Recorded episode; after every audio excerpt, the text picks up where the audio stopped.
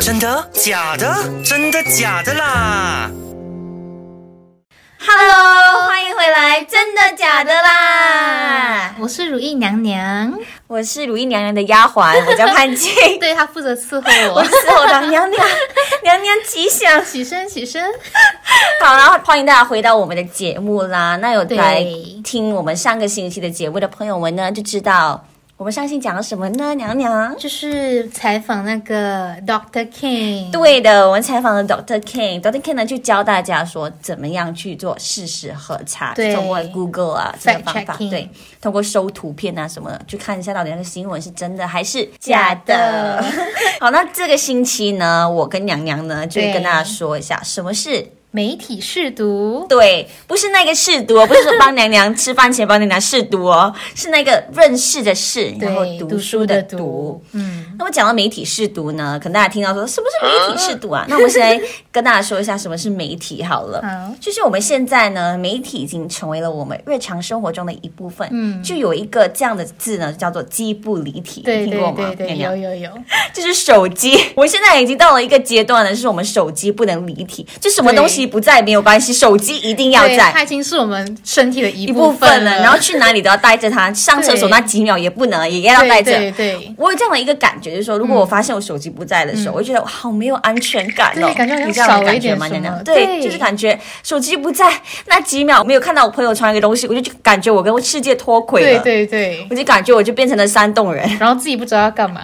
对，就是现在我们就很依赖我们的手机对。 啊，因为手机呢，其实里面呢有很多的社交软件啊，对对我现在常用的 Instagram 啊、对啊 Facebook 啊， TikTok 或者是啊对对，这些 TikTok 最红了。那么这些呢都是媒体嘛，就是他们每天呢都在不断的释放大量的讯息，嗯嗯然后每对一对天都在对接受很多很多的讯息。那么《纽约时报》呢就做过这样子的一个调查，嗯，就发现呢，其实我们在一周之内哦，所接收到的信息量，其实相当等于十七世纪的学者呢、嗯一生所能接收到的讯息的总和。一周跟别人的毕生， 真的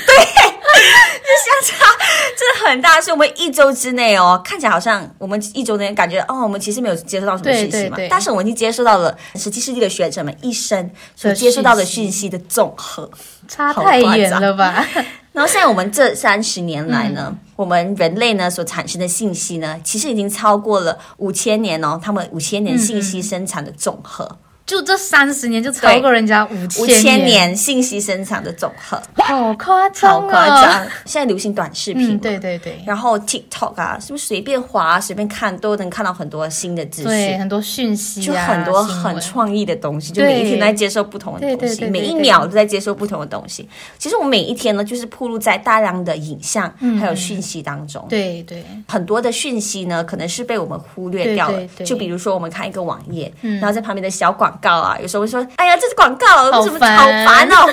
挡到我的内容了。”然后就点掉，对然后他或者跟 Google 投诉对说对挡对到内容。或者是无视 掉它，对，无视掉它。但有些讯息呢，其实呢，足以改变我们对事物的理解。嗯，就好像说新闻媒体。嗯，好像中国报啊，东方网对对对，因为现在新闻媒体嘛，他们其实是一种教育，嗯然后告知我们讯息的一种媒体。嗯嗯，在先天上呢，其实就具有这样的影响力。嗯因为新闻媒体呢，就号称有专业啊和权威。嗯因为一般像记者啊，他们可都是从那个新闻系毕业的。对对对对所以我们就对会觉得说，他们哦是新闻系毕业的，他们很专业。对我们也不会去怀疑新闻、啊，对，所以我就习惯呢单方面的去接受这些媒体所传达的讯息。就处于被动的一方，，对，但是这样一味的被动的接受呢，我们呢会不会就会逐渐失去了思考能力？嗯。把这些接受呢当成是理所当然的。嗯嗯嗯，所以呢，我们呢其实就是媒体环境中的受众嘛，就是听众，嗯对也有一个专业的称呼叫乐听人，乐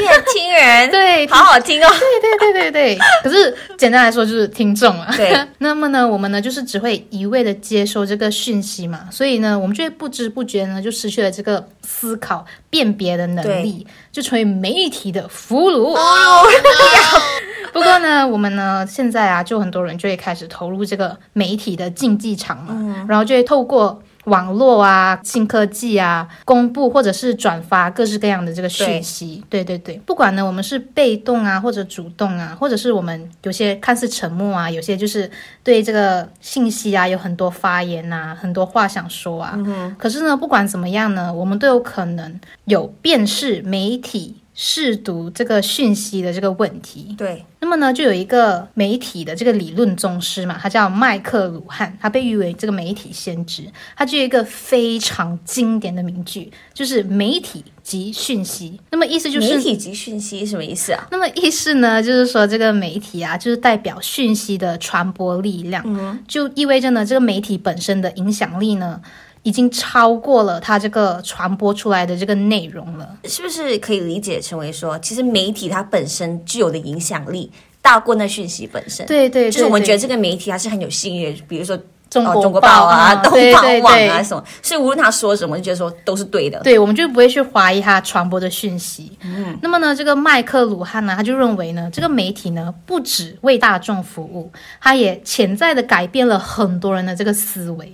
就是我们呢、啊长时间呢就被这个媒体洗礼，甚至是洗脑。 洗脑，对对对，就是我们这些乐听人呐、往往呢就是会深受这个媒体的影响嘛。对然后对有时候呢，也会不小心成为了这个劣质媒体讯息的帮假凶新闻对对对，就是假新闻就的是帮间接凶成为了传播假新闻的榜首。对，所以呢，我们呢就要有这个辨别、解读这个媒体的能力，就是媒体试读的能力。所以呢，它是我们这个现代人必备的一个素养、一个对能力。对对我也对，认同娘娘，就是我们一定要有这种能力，是因为呢，现在很多新闻台啊，虽然说他们是很有专业、很专业、嗯对嗯很有权威，但是呢，现在很多新闻台，他们为了要抢快、对抢时效性、对抢及时独家、性独家新闻，就造成很多的错误，嗯造成我们之前所说的守门失灵。那像很多记者呢，他们也会从那些行车记录仪呀、嗯或者说 CCTV 啊，或者说网上啊，就得到那些一些视频嘛新闻来源，嗯对图片啊、这视频什么的。以前我会说没有图没真相，对对对你只凭空口说没有图没真相。可是现在是太多图了，就导致对到有一种情况，就是说看图说故事。嗯，就是看图然后自己编。对，就像很多新闻媒体呢，在没有查证的情况下，要快啊，要时效性嗯啊，什么之类的，就报道错误的讯息，就会误导阅就是读者我们啦就是我们啦。所以呢，我们才一定要需要这样子媒体适度的对能力，对去对辨别到底这个新闻是真的还是假的。对，不要成为媒体的俘虏。对， 不要被媒体俘虏。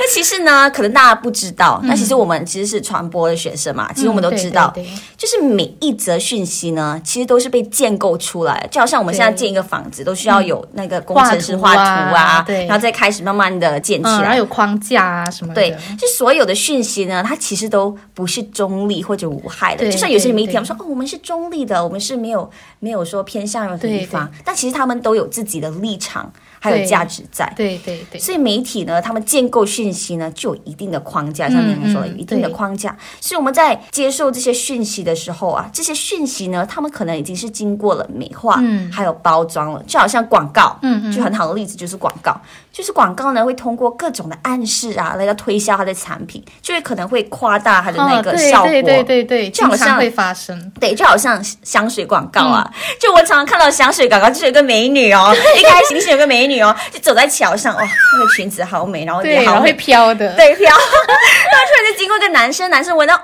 好香哦，那什么味道？转过头来，然后这个旋转拥抱，然后对就爱视对 视，然后就爱上了。这种广开告，始尤其会在那种浪漫的地方拍，好像然后巴巴黎，对然后就开始播那个香水的名字，说，哦，这个你值得拥有对什么，对对就我对一闻就爱上。套路都差不多是一对样，的。啊所以这是夸大的。对对对，或者还有一种啊，就是买一送一，对，对，就是让我们会产生这个购买的欲望。原本就不想要买，一看到对买一送一，那个贪小便宜的那个欲望就上来对了。对对，还有一个就是免邮，免邮你，有没有中过这个？常常都没有想要买，然后一看到免邮想说，对哎，那我很划所算以有啊时。候我们可能只想买一点点，对可是他说哦，要买那么多就会有包邮，然后就啊，那我们不想付对邮对费，那我们就买吧，然后就中了这个贪圈小套便宜真的是很可恶 哎。所以我们常遇到这样子的讯息，常常生活当中每一天就是每一天都遇到这样子的讯息的时候，其实我们应该要冷静下来，我们要问自己，等一下，真的是这样嗯这他妈吗？真的是这样买一送一，真的是有划算吗？对那香水真的是一闻就会爱上吗？是什么东这西？个新闻是真的吗？对还是假的啊？对对对对，就好像我们看一些呃电影电影啊或者电视剧啊，然后导演常常都会喜欢给我们这样开放式的结局。嗯对对对，所以每一个人呢，对这个结局呢，他们的理解都不一样。嗯嗯可能我觉得说是一个哦，这是一个 happy ending，对可能别人觉得可说能是一个悲伤的一个对对结对局对。遇到这样的一个情况，就是说别人企图给予我们一个解释的时候，我嗯们应该要想一下，等一下，真的是这样吗？真的假的啊？真的是这样吗？你为什么只给我一个答案？是不是企图告诉我什么？对是不是要我我们要相信你你所给我的那个才对是对真对，我相们？要去 judge，对，就要有这样子的一个辨别的能力，嗯要要这样的一个醒觉。对，加上今天呢、我们也是在跟大家分享讯息嘛。嗯对啊对啊如果现在正在听的你们呢，你们有想到说，等一下，你们讲的娘娘跟她丫鬟讲是真的吗还？是假的啊？，对，但是说明你们 get 到了，对我们 告诉你们这个事情，所以这一整个节目你们都要质疑 我们。像质 疑。就是为什么要有媒体试读的能力呢？是因为媒体讯息的常常会被植入特定的这个价值和观点，嗯对所以我们呢就要通过这个媒体试读的能力呢去解读，还有挖掘藏在这些讯息里面的这个背后的小小观点真相对对背后的真相。那又一个例子呢，就是说这个。俄乌战争，就大嗯家众所周知的，就是俄罗斯跟乌克兰的这个战争。对其对实每对一个国家呢，他们的新闻媒体在报道的时候呢，都有不同的立场嗯，。就有自己的观点了。对这个事情是这样的，是因为俄罗斯的这个总统呢，普京就说、嗯这次的特别军事行动，他没有用入侵啊或者战争的字眼，他就说特别军事行动嗯玩呢文是要字游帮助戏，不自由的乌克兰人，嗯，然后要把呢这个乌克兰的总统赶下台。对，嗯然后乌克兰总统当然就说：“哦，你这是子虚乌有啊，乱这讲控话告对，这是假的，乱讲话。”然后呢，这个英国的 BBC 呢，在报道这个新闻的时候呢，嗯就说这个俄罗斯最初的目标呢是要占领乌克兰，然后推翻他的政府，嗯从而彻底的打消乌克兰加入北约的希望。嗯，所以不是为了就是解救这个乌克兰嗯对人民，，然后呢，俄国的军队呢还不能够占领啊，那呃他们的首都啊，是战争持续之后呢，俄国就从别的地方，就是他们的东部跟南部开始进攻乌克兰、啊嗯这样子。然后呢，普京呢就拒绝用入侵或者战争的词汇，只允许用这个特别军事行动，这是 BBC 强调的、哦。打得再激烈都不可以用。嗯然后呢，他还告诉呢俄罗斯的民众，这个目的呢是要为了使乌克兰非军事化和去纳粹化。嗯，这个是 BBC 的报道了。那么另外一个新闻媒体呢，就是德国的 DW，他说呢，这个普京呢有提到北约集团在向东扩张，其军事基础设施呢正在向俄罗斯边境推进的问题。哦，所以他指出呢，北约不断扩张，其战争机器呢正在行动。我重复，它正在向我们逼近了，向 我的边境逼近了。所以这是那个普京提到也的，太入戏了吧？他就说、哦我们现在已经很紧急嗯了，就说紧急时刻了，他们已经是要来攻打我们了，哦所以我们才要采取行动。要防备他对们这样。但是 D W 呢，就证明了这个事情，然后说，其实这个普京所说的呢，嗯并非事实。哦，他就说到，自苏联解体以来，就有十四个东欧国家其实就加入了北约嘛。嗯那么乌克兰呢，他们之前在二零零八年呢，其实有考虑过是要加入这个北约我的，哦就但是后考来虑而嗯已。对，是有看到这样的前景啦。但是呢，具体的计划都一直被耽搁。哦然后到后来呢，德国的总理在二月的时候呢，就去年二月的时候呢，就有访问到了这个莫斯科的时候，在莫斯科的时候强调这样，在可预见的未来里面，乌克兰加入这个北约并没有在他们的议程之上。哦，就是他们不会加入北约，对，就是他们没有，现在是没有这样子的嗯想法，没有这样子的考虑。所以呢，这个北约其实在之前呢，也在为其他的呃东欧成员国啊做了后勤准备嗯啊，也帮他们在增建这些呃部队啊，然后准备机场嗯什么之类的。但是呢，他们为什么会这样子做？原因呢，不是他们主动这样子做，哦而是因为俄罗斯呢之前它违反了国际法。它吞并了这个克里米亚，嗯，所以呢，北约这样的行为有的时候是报复性嗯行为，就是说反抗他们对这样。既然你都违约了，那我为什么不 行？那我就要做啊，这样子就是一种报复性，所以不是他们主动，跟那个普京所说的呢，其实是不一样。哦，就他们两个说的东西都不一样。对，然后呢，这个北约俄罗斯基本协议里面呢，就有说嗯到北约不能够在新成员的领土上长期驻扎大量的作战部队。嗯，但是呢，他们确实是有在呃波兰啊，还有其他的国国家里面，就有一个营地啊，哦然后就有驻扎就有营驻扎地营然后有然后有兵队有这兵样队，但是呢，他们的总兵力才五千人，那么少， 其实对俄罗斯来说是不能够造成任何的威胁的。怎么说嗯因为现在俄罗斯呢，据外界估计哦，俄罗斯目前有八十五万现役的士兵。八十所以五对抗万，他们五千人员， 根本就是以卵击石啊，就根本就不能造成他们威胁。对啊嗯所以普京说他们呃有很多的军队啊什么那些都是子虚乌有啦。嗯，然后呢，现在呢，俄罗斯有强调说，哦，现在呢，因为美国啊，在这些北约的国家，他们有这个宙斯盾哦，是什么导弹，这哦，是一个导弹弹的系统，哦他们安装了这个系统啊，然后说哦他们会威胁到我们。嗯但是后来呢，柏林科学与政治基金会就职的里希特。他就说，其实这个呢，可以透过具体的验证来到解决。就是说，他们曾经开放了给俄罗斯呢，就是说去检验到底是不是真的有导弹在里面。可是呢，俄罗斯呢却拒绝，哦，他们说我们不想要，我们不要沟通。拒绝沟通，拒绝任何的沟通。 所以啊，这样子看来的话，其实 D W 这里呢，他就已经证实了，就是这些很多普京所说的嘛，其实不是真正的新闻。然后我们就可以看到啦，就不同的国家的媒体在报道的时候，他们都会植入自己的立场，然后 对的想法 对对，然后通过也是通过多方面的证实啦，去调查一下到底这个新闻是真的还是假的。对对对，不要一味的就是去相信。嗯对，就给我们一个很好的提醒，嗯就是如果我们单单看 BBC 的话，我们可能就不会有这样的想法说，对哦，普京说的是错的。但是我们看了这个 DW 的分析之后呢，我们就可以大概明白，哦，原来有这样子的一个一种可能性。对但我们不要对完全相信。各国的报道对都不一样， 对，然后呢，像之前呢、啊，就是说那个我们大家都知道巴基斯坦啊、嗯和那个以色列的战争，那么基督教的国家可能跟回教的国家，他们在报道这个新闻的时候都有不同的立场。嗯嗯，还有对想法对对对对毕竟他们的宗教啊、信仰都不同。对，所以为什么我们我们要有这个媒体素质的能力，就要多方面的去做比较，然后才得知那个真相、啊。嗯嗯，那么其实我很好奇，娘娘这个媒体素质这个概念啊，我们只能说媒体适度、媒体素质到底对是从何而来的呢？其实这个媒体试读的能力啊，我之前就有看过一本报章，就是说这个媒体试读的这个概念呢，其实最早是在一九八零年代的英国就开始有1980对，就开始有这个概念了。然后英国就把这个概念呢、就是实施在教育上，就是有让他们那些公民啊，使用这个媒体呀、要怎样充分的去进行这个媒体试读，要嗯怎样增加这个媒体试读的能力。就是他们呢，想要那些公民呢，不要去依赖这个媒体，反而要变为主动，自己去寻找啊、比较啊这那些是对讯息的，就是不对要对成为对媒体的俘虏嘛。对对对，所以呢，自觉性的自主能力呢，其实就是媒体试读的关键核心这样子。那其实呢，我认为马来西亚的媒体试读呢，其实是不太成熟的，因为还有很多假新闻嘛。嗯嗯对，很多人还不会分辨假新闻对，就拿之前那个疫情来说好了，就是马来西亚很多假新闻。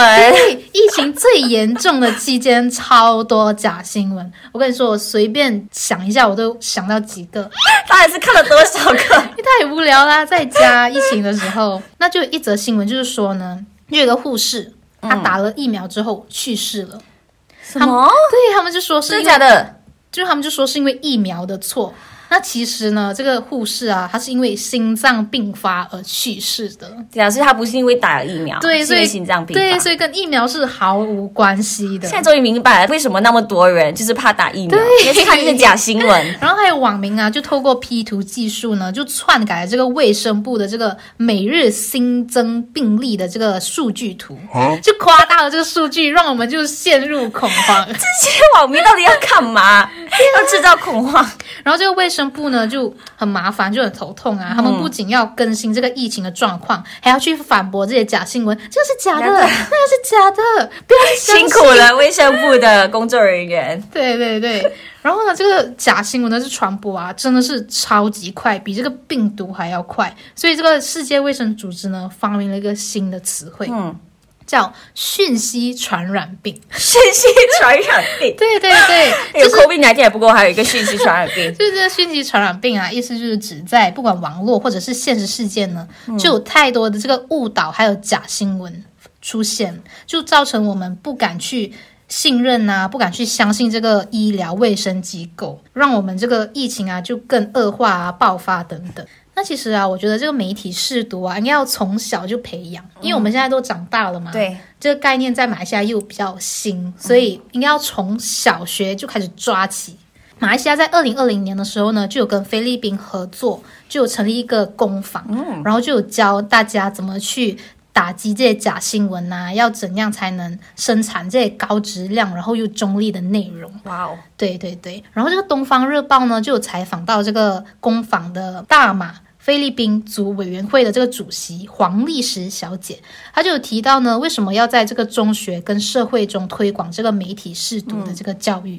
她就是说呢，因为在日常生活中啊，我们就会根据这些资讯呢来做一些重要的决定嘛。对。然后获取这些资讯啊，来对某个人呐、某个国家啊、宗教啊等等，就会形成我们自己的观点跟想法。对，就像刚刚我们所说那个无战争，对对对，，所以这个讯息呢，如果是有虚假啊、夸大啊，或者是扭曲的话呢，就会使得我们无法准确的了解这个世界。对，所以我们就可以看到，好像刚刚我说的那个疫情期间，就有一些那么多假新闻发生。 讯息传染病，对对对对对。其实马来西亚呢，有在那个小学的那个课纲里面呢，就有添加了这个电脑素养的这个电脑啊课素养程，对对对，就有科学与科技世界，还有资讯与通讯科技的这些科目呢，来让我们学习怎样在那个电脑跟那个影响力中呢，要怎样对这样隐私啊、网络霸凌啊、骇客啊等等，对，就有进行一些简单的讨嗯对讨对，真的论。很需要，因为现在小孩子他们很小就开始对接触到了，对对甚至连对那个 TikTok 哦，我我以前其实有在一个小学那里就帮忙做那个助教什么，嗯嗯，那小孩子都才八岁就开始在那边拍 TikTok，还 跳 舞，超夸张像他们现在接触到了这些，所以他们真的很需要对这对样子的这对，个他们很需要这些课适度能程力去、嗯对去教他们怎样辨别，要怎样去有这个媒体适度的能力。可是尽管如此啊，我觉得马来西亚对这个媒体适度的概念呢，还是不太的重视。嗯，因为就算我们有这些课程嘛。可是呢，我们没有去教这些小孩子要怎么了解自身行为会有怎样的后果等等，就没有包括在这个小学的课纲里面。嗯所以我觉得我们还是需要更进步啦，对于这个媒体适度的这个概对念。。非常认同。对之前讲的是什么是媒体试读对，然后媒体试读的重要性。那么这一节我们要讲什么呢，娘娘我？们要说媒体试读的方式，对的，现在放在古代的话，丫鬟这样 Q 娘娘，应该要被杖毙根了，本没有接 Q 到我，看透。直接鹤哦刺顶红， 一杯。 好，回来回来来，都是我在闹，对不起很。爱加戏，真的。我在加戏。好啊，那么媒体试读的方式是什么呢？其实我们有六大点。好哦什么大点呢？那我们看第一点，就是说我们在看到这个新闻的时候，我们要去想的第一个东西呢，就是这到底是哪间媒体所报道的新闻？你、说是东方网啊，还是中嗯中国国报报啊？啊，然后呢，知道是哪一个媒体之后呢，第二点，我们在想说这是谁的媒体，谁？谁的媒体，谁在运行这个媒体，我们要知道是谁的媒体。嗯因为呢，我们呢通过知道这是谁的媒体之后呢，我们就可以知道这个媒体的立场，还有他们的企图。嗯嗯，然后我们要怎样找到是谁的媒体呢？一般像这些新闻网啊，他们在顶部或者是他们的底部呢，都有这个关于我们嗯哦，就是嗯 about us，对，about us，、就点进去之后呢，就可以了解到啊他们的背景啊，然后他们的初衷啊，他们成立这个新闻的目的是什么啊？嗯，就是对背后的故事，这对样，对，如果没有这个 about us 的话，就是极大可能是假新闻网 站，因为他们遮遮掩掩，不要让你知道是 谁。如果出事的话，也找不到人。拜拜。 对，这样就有一个正面的例子呢，就是透明的关于我们呢，就是我找到这个是我觉得啦，嗯，我认识里面的 马来西亚的这些新闻网里面呢，就是他们设计呢什么呢都是最透明，然后呢是蛮好看的一个网，就是当今大马。哇哦，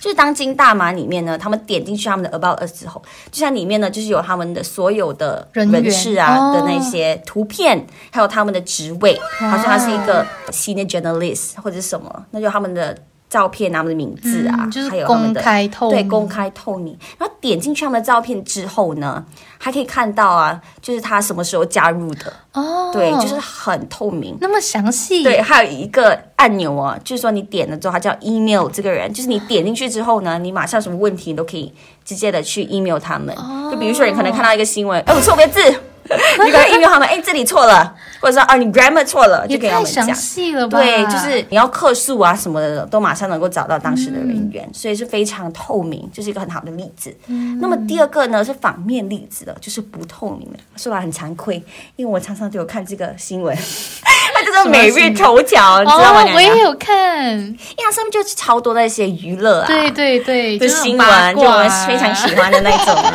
就很 juicy 对。然后呢，还有呢那些健康的对新闻啊对，对比如说哦，你有这些症状，你就要小心，可能是这些病什么病，嗯就常常会看这种东西。可是呢，我就是找了很久，嗯，都没有关于我们，就是在他们的官方网站对，也都没。有。所以的话呢，这个极大可能呢就是假新闻。 Sorry，他们会报假每日头条新。闻，嗯，对他们，也不是说他们所有东西都是假新闻啊，就他报的东西中可能掺杂着假新闻。就可能要自己去辨别啦。对对那我们常常呢也会在脸书上面就看很多新闻嘛，嗯那么对他们都有其实有那种粉砖啊，对对对对对。那我找到一个呢，就是大马新加坡新闻，嗯没有听过那没有听过， 没关系，没有听过。可是呢，人家可是拥有三十二 K 的粉丝哦，二十九 K 的 like 哦，傻眼，可是我没听过。就是这些。我们其实，在脸书上面呢，这些粉丝专业，我们也可以查询，就是他们的资料，就在 About 那边点进去之后。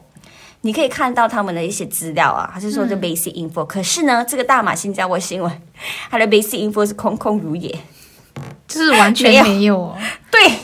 完全没有。而且呢，还有另外一个功能呢，叫做粉丝专业透明度，就是 page transparency。你按进去之后呢，就可以看到呢，他们呢有没有更改过名字。哦，那我点进去之后呢，就看到这个大马新加坡新闻，它是在二零一七年创立的，还可以看到那个日期。我哦也它可二以零一看七到年他的时什么时候创立啊对，改名字的候，日期。它在八月的时候呢就创立了。它本来的名字呢叫做内涵图图，内涵图图，过了三天而已哦，它就换成了大马新闻。 到底在想什么？ 大转马变的也新闻太快对了。嗯然后直到二零二零年的十一月二十六日，它就变成了大马新加坡新闻。哦可，能觉得大马新闻还不够，要把新新加加坡坡全部一吸起引来更。多的粉丝，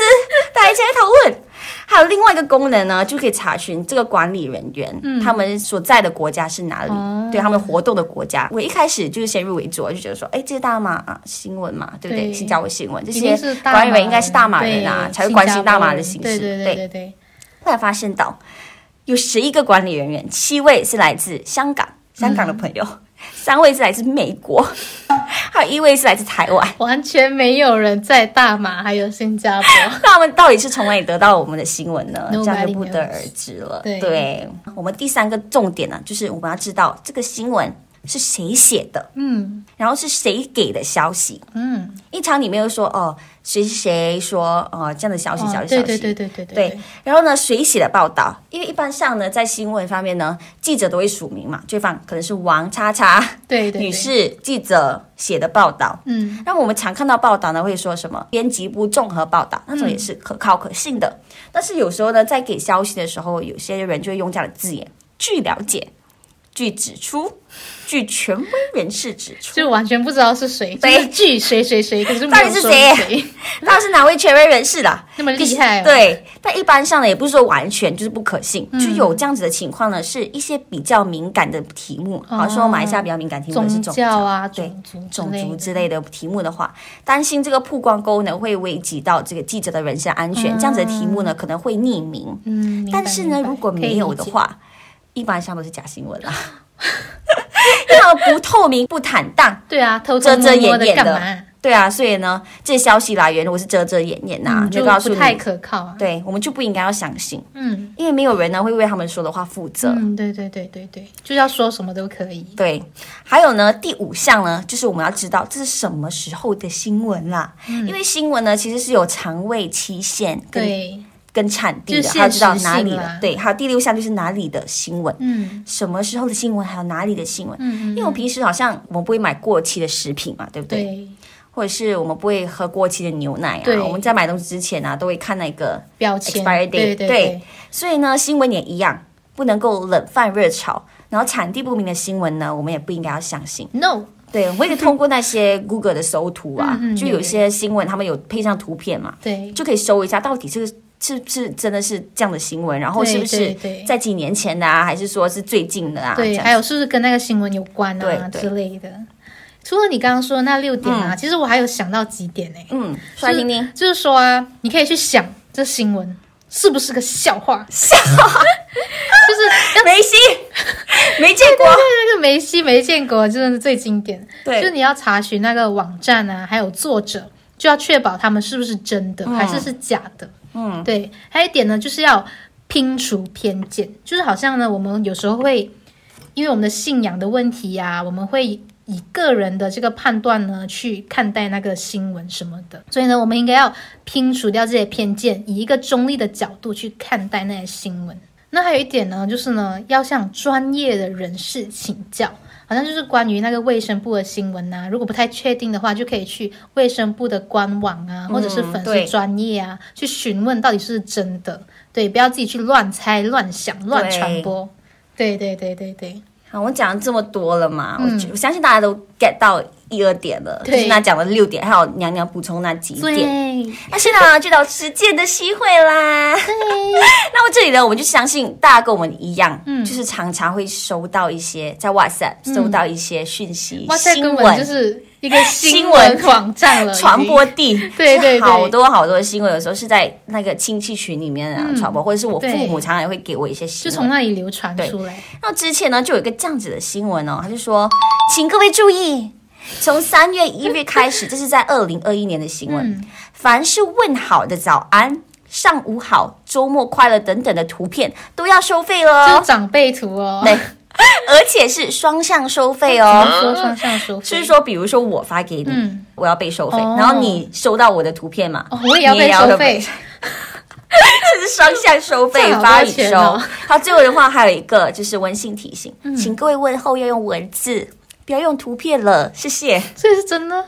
所以我们现在就来检验一下到底是好真的还是假的。根据刚刚我们刚刚说教大家那六个定律嘛，就是说第一是哪间媒体，嗯，没有媒体，不知道哇，塞，没有媒体，谁的媒体不知都道，都没有媒体了，都不知道是谁的媒体。然后呢，第三个谁写的报道也没有，就莫名被流传对出，来。只是说请各位注意，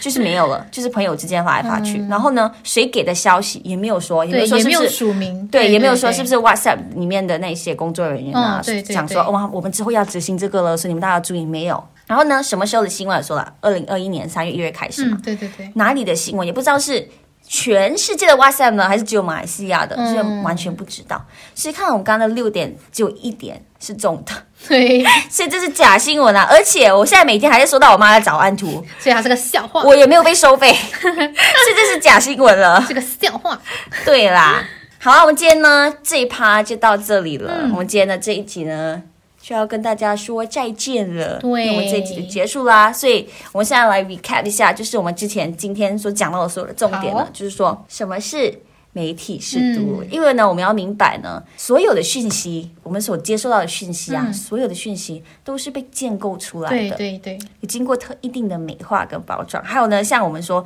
我们虽然是很相信新闻的这个专业跟权威，嗯但是有时候呢，还是会有守门失灵的时候对，就是还是会有一很难些免对嗯误导的讯息传出来。所以我们大家还是要有自己的辨别能力，不要一味的被动去接对受。对对，嗯所以为什么我们要有媒体适度的能力？就凡事都要存疑，像之前所说的，要等一下，就这么对，是真的吗？真的是这样的吗？嗯对，嗯对对对，要抱有怀疑的态度。那么呢，我们下个星期同一时间呢，会有另外两个小姐姐姐就是小恩还有恩琪琪，会跟你们说社交媒体是如何影响你的思维的。我真的很想要知道， 我到底还是不是原本那个单纯善良的我没有啦？啊 到底还是不是我？我到底被影响了多少？社重交媒体，人格对对对，真的很想知道。所以大家下个星期同一时间一定要记得收听哦。对，那我们再见啦！对，就到这里。啦。更多资讯可浏览 IG 专业 Voice 啦，锁定每逢星期三中午十二点，真的假的啦，让你懂得分辨真假新闻。